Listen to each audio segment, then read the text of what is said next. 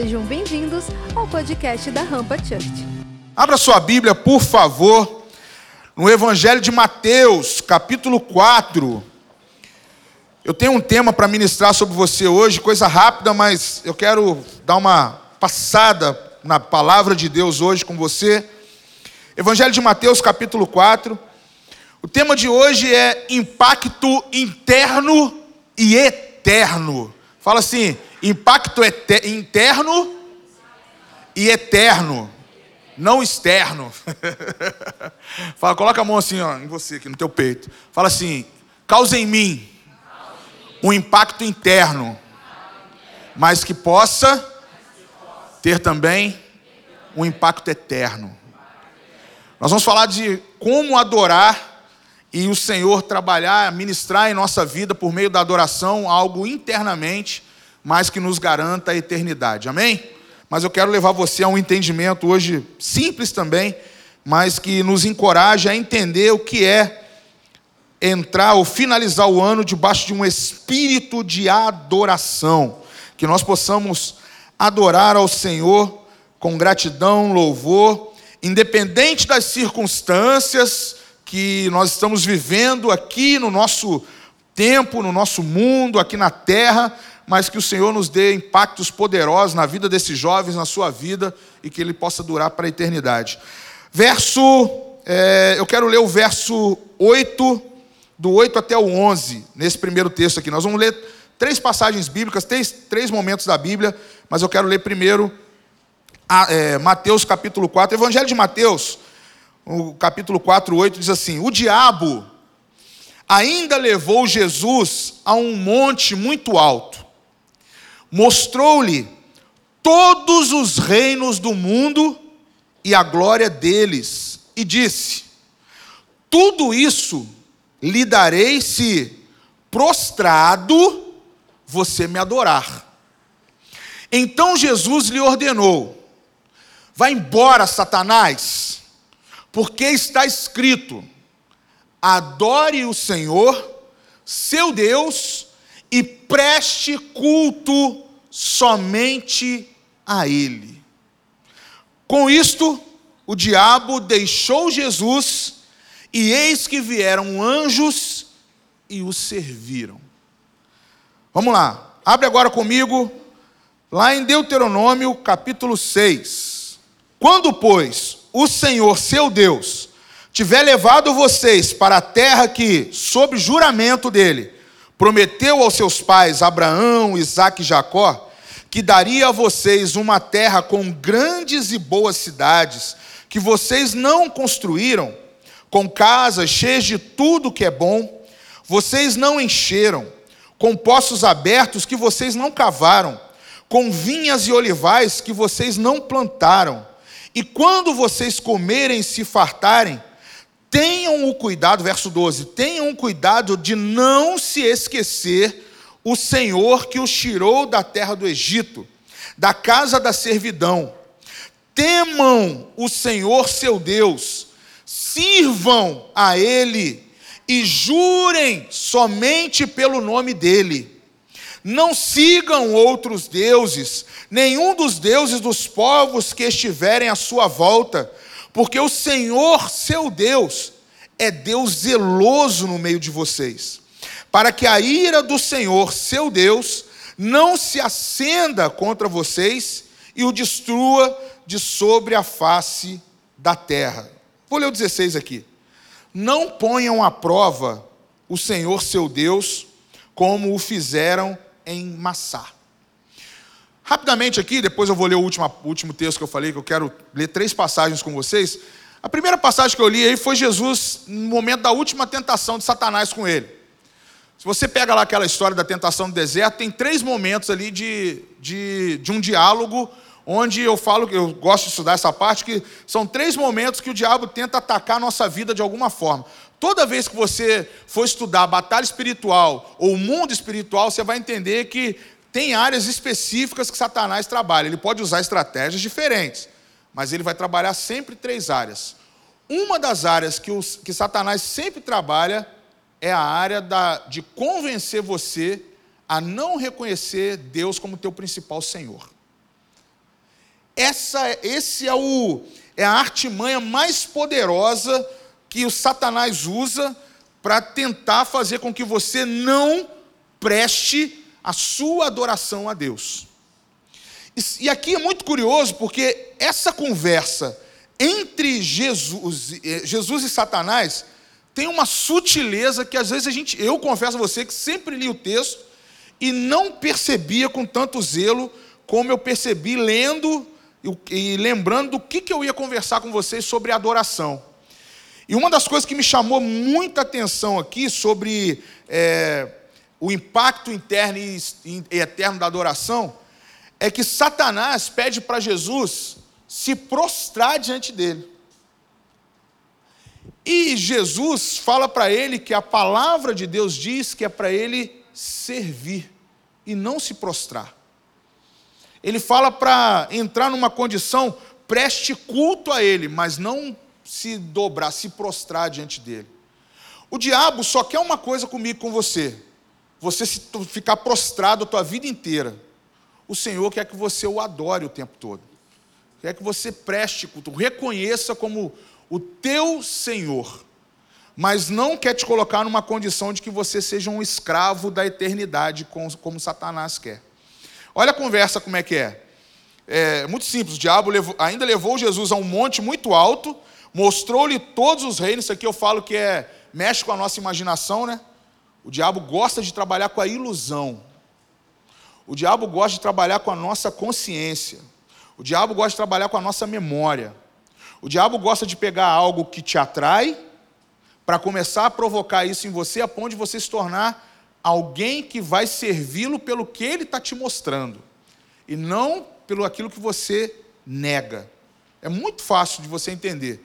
Desde o princípio, quando nós entramos no pecado de Adão, que nós caminhamos numa vida de ilusão, criando fantasias. O diabo pega as fantasias para nos fazer escravos dele. Mas não é só isso que eu quero trabalhar com você aqui. Eu quero que você hoje preste muita atenção, porque o outro texto que eu li de Deuteronômio, que é uma parte do que, do que Jesus cita aqui, é o quanto o texto lá do Antigo Testamento mostra que Deus é um Deus que te dá tudo sem pedir o teu esforço. Você vai receber as bênçãos sem ter sido você que construiu o pavimento, sem ter sido você que suou a camisa.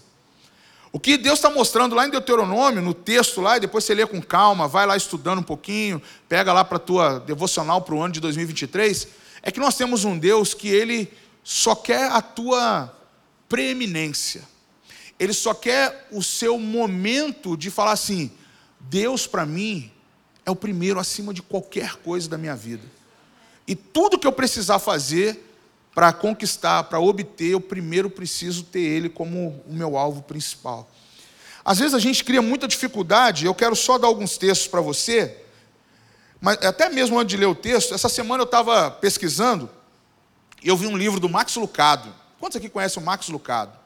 Max Lucado é um pastor americano, escritor de centenas de livros. Ele tem um livro chamado Um Coração Igual de Jesus.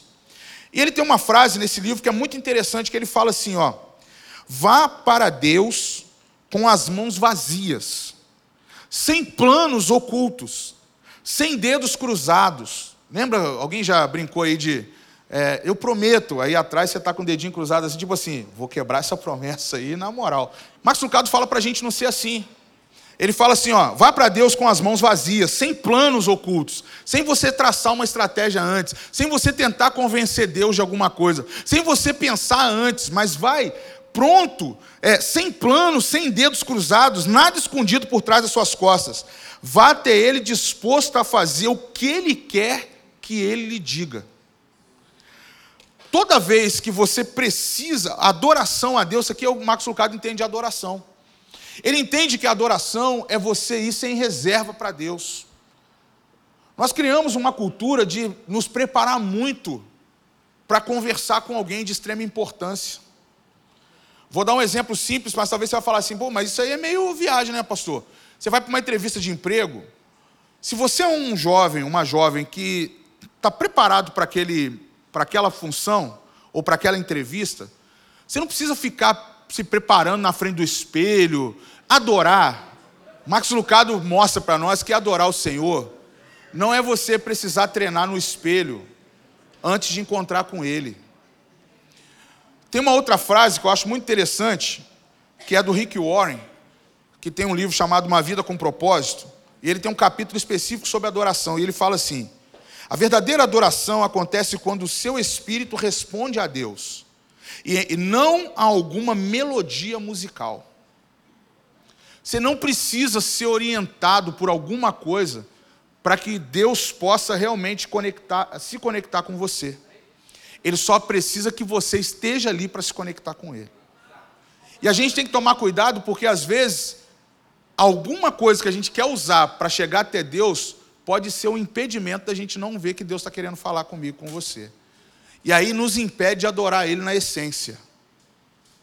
A gente tem que prestar atenção nisso. Mais uma. O próprio Rick Warren fala: qualquer atitude sua que venha agradar a Deus é um ato de adoração.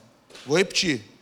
Qualquer atitude sua que venha agradar a Deus é um ato de adoração. Agora eu vou te fazer uma pergunta em cima dessa frase do Rick Warren. O que você tem feito que você sabe que está agradando o coração de Deus? Pausa e cara de quem não entendeu. O que você tem feito que tem agradado o coração de Deus? O que você tem feito que realmente mostra que você tem sido um adorador a Deus? Estou colocando uma pergunta, porque talvez eu vou pegar a expressão do Rick Warren de antes, e a gente faz o quê? A gente acha que adorar é entrar no quarto, colocar uma música, esperar o transe e começar a acontecer a coisa. A gente acha que lendo caixinha de promessa, cinco versículos, devocional do Jesuscope, a gente está lá, até o Hayashi, a gente acha assim, estou me conectando com Deus. Você acha que isso é adoração? Pastor, para mim é, é a forma que eu me conecto. Mas qual está sendo o resultado disso? Para onde está sendo canalizado isso? Vamos lá, abra sua Bíblia, por favor, Lá na carta de 1 Pedro, lá na epístola do apóstolo Pedro. Abre aí, por favor. 1 Pedro, capítulo 2. Quero ler o texto aqui com você. Preste atenção que os três textos vão se conectar, tá? Jesus lá no deserto, falando, dando uma, uma cajadada do céu em Satanás. Deuteronômio, falando sobre a condição da qual Deus coloca os seus filhos na promessa. Portanto, abandonem toda maldade, todo engano, hipocrisia e inveja, bem como todo tipo de maledicência, ou seja, de ficar falando mal dos outros, pelas costas, pela frente, pelas redes sociais. Se você tivesse que montar um sermão hoje aqui, só com, cap... com verso 1, você já tinha assim: as cinco coisas que eu preciso abandonar para ser um adorador. Abandona toda maldade, abandona todo engano, abandona toda hipocrisia, ou vida falsa, ou fake news, toda inveja. A inveja está em todas, né, gente? Já parou para pensar isso? Vamos, vamos, vamos abrir um parênteses aqui. A inveja, o bichinho para rodar a gente, hein? Eu fiquei me perguntando, poxa, por que, que o apóstolo Pedro está falando para a igreja, falando assim, portanto, abandonem abre mão. Toda maldade. Engano, gente. Está falando aqui que é para a gente lançar fora todo engano. Está falando aqui para a gente lançar fora toda hipocrisia. Hipocrisia, acho que já foi falado aqui, é, naquela época a questão da máscara. É como se a gente usasse uma máscara. Teatro tem muito isso, né? Já viu aquelas logos de, de teatro, né? Duas máscarazinhas, uma sorrindo e a outra triste? Eram aquelas máscaras, o teatro grego tinha muito isso colocava aquelas máscaras, a pessoa interpretava o personagem com uma máscara. A galera do teatro está ali atrás sabe bem do que a gente está falando. Esse é o hipócrita. O cara está aqui, eu amo tua vida. Daqui a pouco está ali. Pô, mas ele é um vacilão, hein? Portanto, abandonem toda maldade, todo engano, hipocrisia e inveja. Bem como. Aí ele ressalta, né? Bem como toda maledicência. Se a inveja já está em tudo quanto é lugar, pior ainda é quando vem acompanhada da maledicência. Que a inveja você fala pelas costas, você tenta simular alguma coisa com alguém, você está ali desejando que o outro tem, você está invejando. Mas a maledicência é descarada. É você falar mal da pessoa, você não sabe nem o história, você não sabe como. Sabe o que é interessante? Que o apóstolo Pedro continua. Como crianças recém-nascidas, desejem o genuíno leite espiritual, para que por ele, pelo leite espiritual, pela palavra de doutrina, por, pelo ensino dos primeiros momentos da vida na comunidade cristã, no meio da igreja, os primeiros ensinos que você está tendo, seus primeiros passos de fé, a obra da salvação na sua vida é o leite espiritual. É o que está me dando crescimento para me tornar alguém na maturidade, alguém que tem consistência na palavra. E ele fala: como criança recém-nascida, deseje o genuíno leite espiritual para que por ele lhe seja dado crescimento para a salvação, se é que vocês já têm a experiência de que o Senhor é bom. Então, contra todas essas coisas que você precisa abandonar, você precisa adorar um Deus que é bom. Nós precisamos buscar mais nas nossas orações, Deus bondoso, o Deus da bondade se manifeste na minha vida ministre sobre mim a sua bondade, para que a maldade não prevaleça em momento algum, para que a inveja não tome os meus caminhos, para que a maledicência não seja a rota que eu quero traçar, que não venha a inveja do próximo, mas que a sua bondade faça eu chegar até o final da minha caminhada. É isso aqui. E ele continua: chegando-se a ele a pedra que vive, Jesus, rejeitada, sim, pelos homens, mas para com Deus, eleita, a igreja é preciosa, também vocês, como pedras que vivem, são edificados casa espiritual para serem sacerdócio santo, a fim de oferecerem sacrifícios espirituais agradáveis, adoração genuína ao Senhor. Gente, tudo aquilo que foi pedido para ser abandonado são hoje os grandes inimigos para que a gente não consiga levantar o sacrifício genuíno para o Senhor. O que impede a adoração no meio da juventude da igreja é maldade, maledicência, inveja. É isso que atrapalha a gente.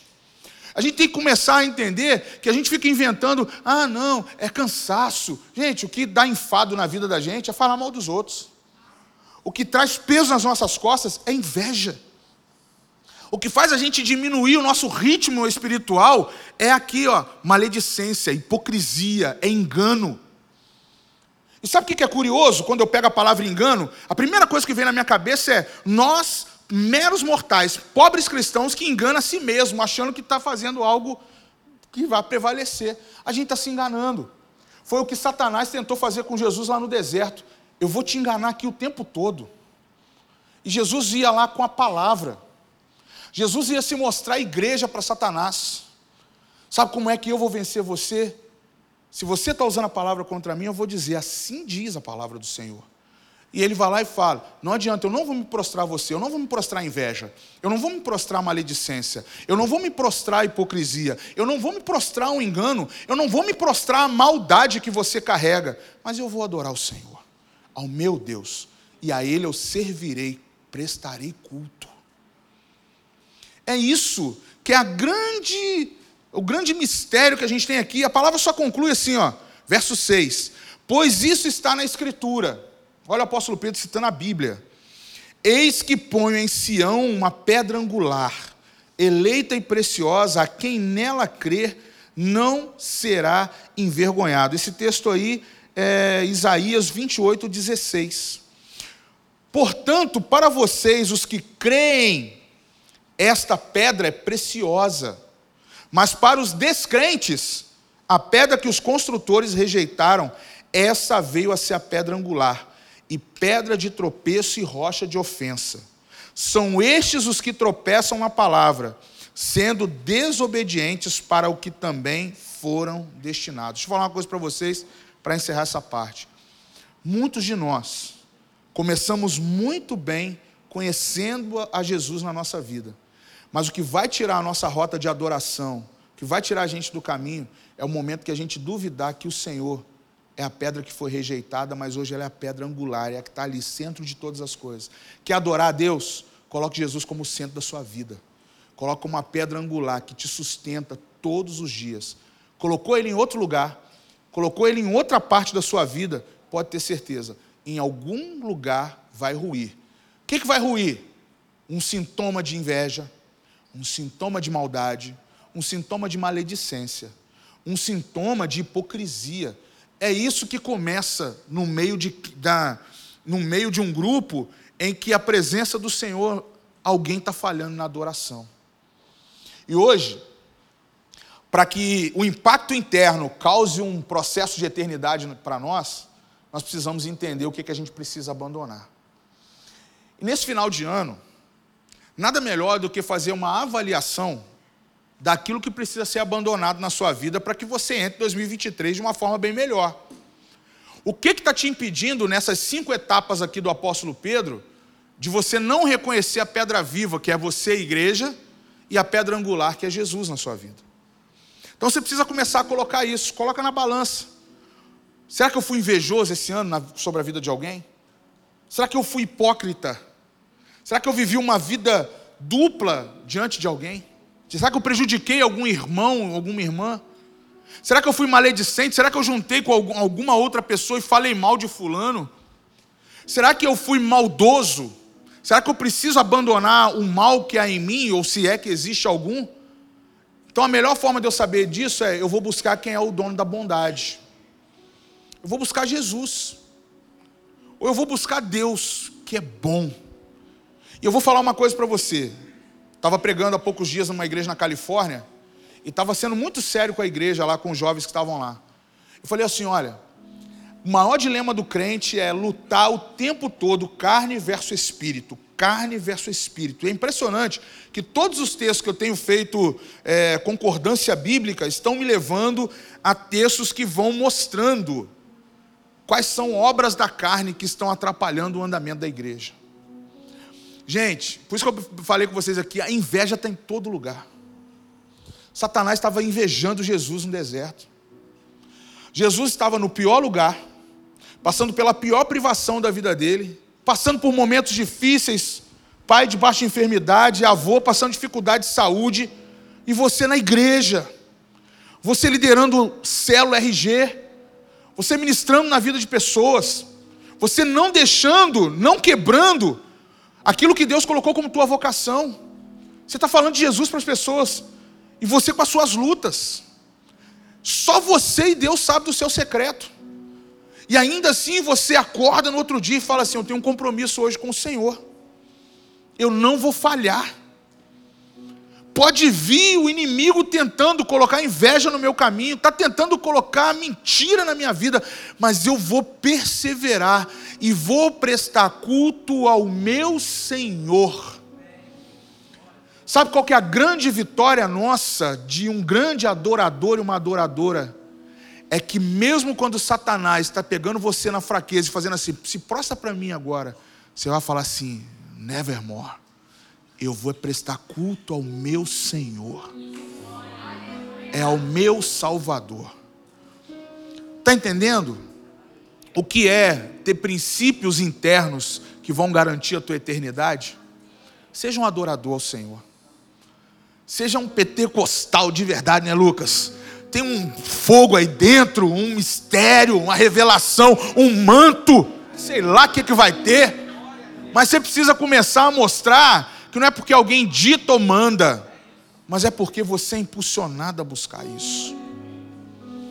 E que o Senhor te inspire.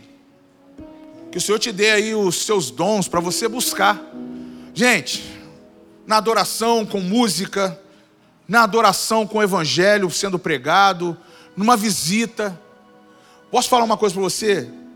Nesse final de ano, pega aí um grupo de amigos. Se você tem alguém que toca violão, se você tem alguém que é bom na oratória, de falar bem, de ler bem um versículo bíblico, visita alguém.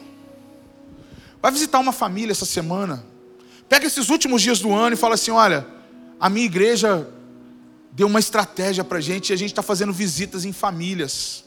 A gente, se você conhece algum adolescente que não está vindo à igreja, desanimou, adorar o Senhor, prestar culto só a Ele é inspirativo para nós. Só para concluir e fechar com o espiritual. Toda vez que o diabo Satanás tentar atrapalhar a tua vida, e você de repente nem saber como lidar com isso, mas você usar a palavra, o final da história lá de Mateus capítulo 4 diz que, verso 11, logo depois que o Senhor Jesus disse aquelas coisas a Satanás, Satanás foi embora. Qual foi, qual foi a palavra que Jesus usou? Sai daqui, da linha, some, desaparece da minha vida. Logo depois, quem aparece? Os anjos do Senhor servindo a Jesus no deserto. Toda vez que você tiver uma visitação da maldade, do mal, do diabo na sua vida, tentando te atrapalhar, tentando te dar um desgaste, tentando te colocar inveja, qualquer outra dessas coisas que eu falei aí, se você entender, prestar culto ao Senhor, adorar o Senhor em profundidade, os anjos virão servir você logo depois. Os anjos virão servir você. Não fique com medo da visitação dos anjos na sua vida. Se você não tiver em débito com o Senhor, não vão vir para te causar medo, espanto, mas vão fazer você ter um coração totalmente entregue para Ele. Agora, quem dá mole, outros anjos vão aparecer. Aí é os caídos, né? Aí você vai falar assim, pastor, eu vi um vulto. O que, que eu posso fazer? Não adorou? Não usou a palavra? Ah, então o senhor está falando que vai aparecer demônio para mim? Vacila para ver. Mundo espiritual, gente, não tem jeito. Mundo espiritual não se negocia. Mundo espiritual é fato. É fato. Esse foi o podcast da Rampa. Compartilhe com seus amigos, nos siga nas redes sociais e para ouvir essa palavra completa, acesse nosso canal, se inscreva e fique por dentro de tudo o que acontece na Rampa.